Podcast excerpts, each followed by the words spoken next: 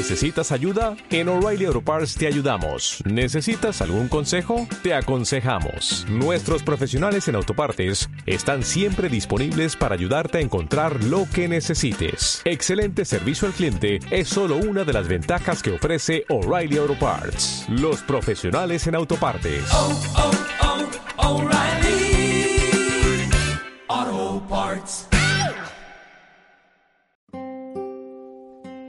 Meditación y reflexión. Un espacio en el que Pedro Valencia quiere compartir con vosotros su comprensión sobre el Tao y el mundo fenoménico. Una perspectiva profunda, cimentada sobre sus más de 40 años de indagación en prácticas energéticas y meditativas taoístas, budistas y advaitas, que le fueron transmitidas en persona por grandes maestros de cada tradición.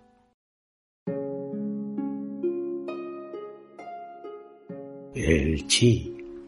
El chi es el aliento de vida, el soplo vital del cual todos nos nutrimos.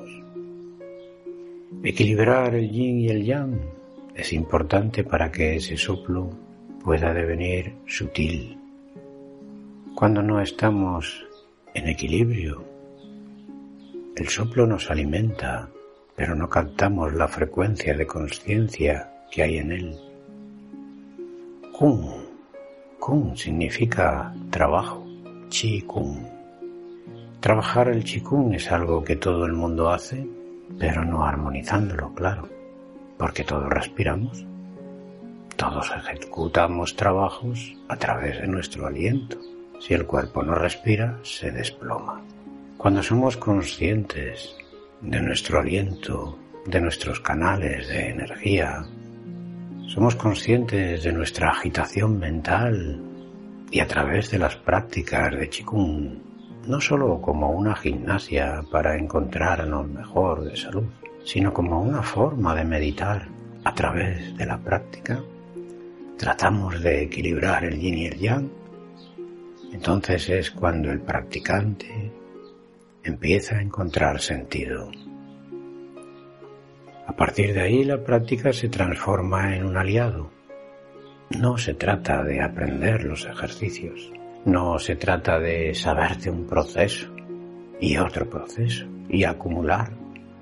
Puedes acumular muchos procesos de Qigong, aprender muchas prácticas, pero si no eres capaz de profundizar y repetir, entrando dentro, trascendiendo el soporte de la práctica, para fundirte con ese chi que está siempre dando vida a todo, la práctica sería muy vacía.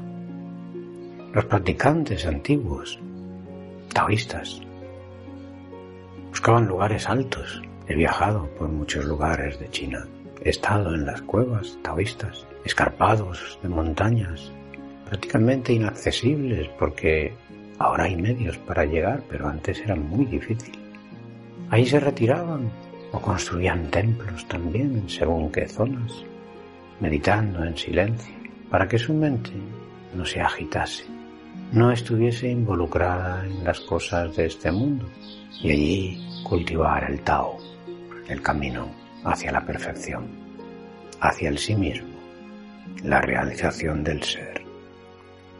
Ahora la vida ha cambiado mucho, hasta en esas montañas hay cientos de personas visitando siempre. Solo las noches las hace tranquilas. Las ciudades son un caos.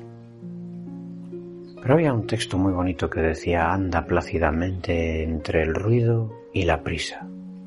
Y bueno, uno puede encontrar también el silencio dentro de las ciudades.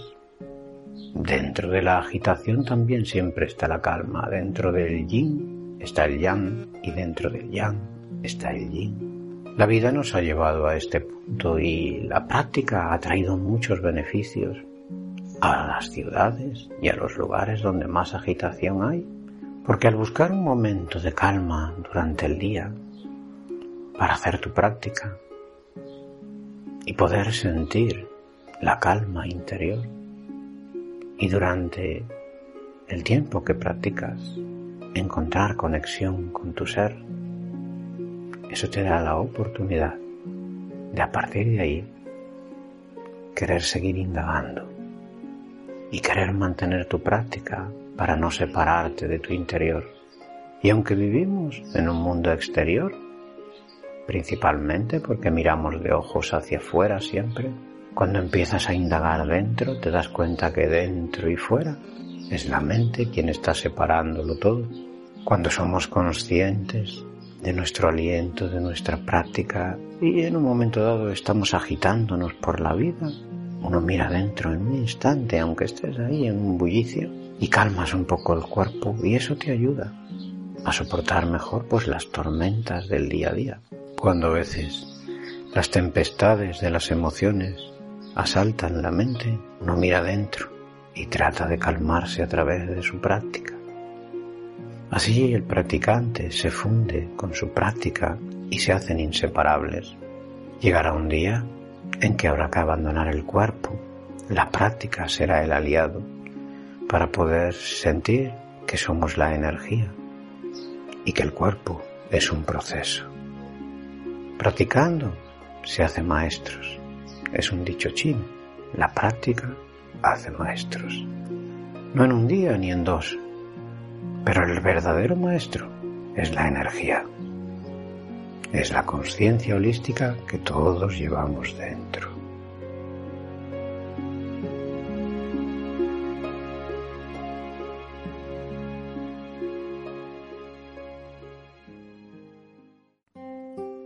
¿Te gustaría meditar con Pedro Valencia? ¿Conocer más las prácticas que le han acompañado durante decenios? Recoge tu invitación de dos sesiones gratuitas en pedrovalencia.es.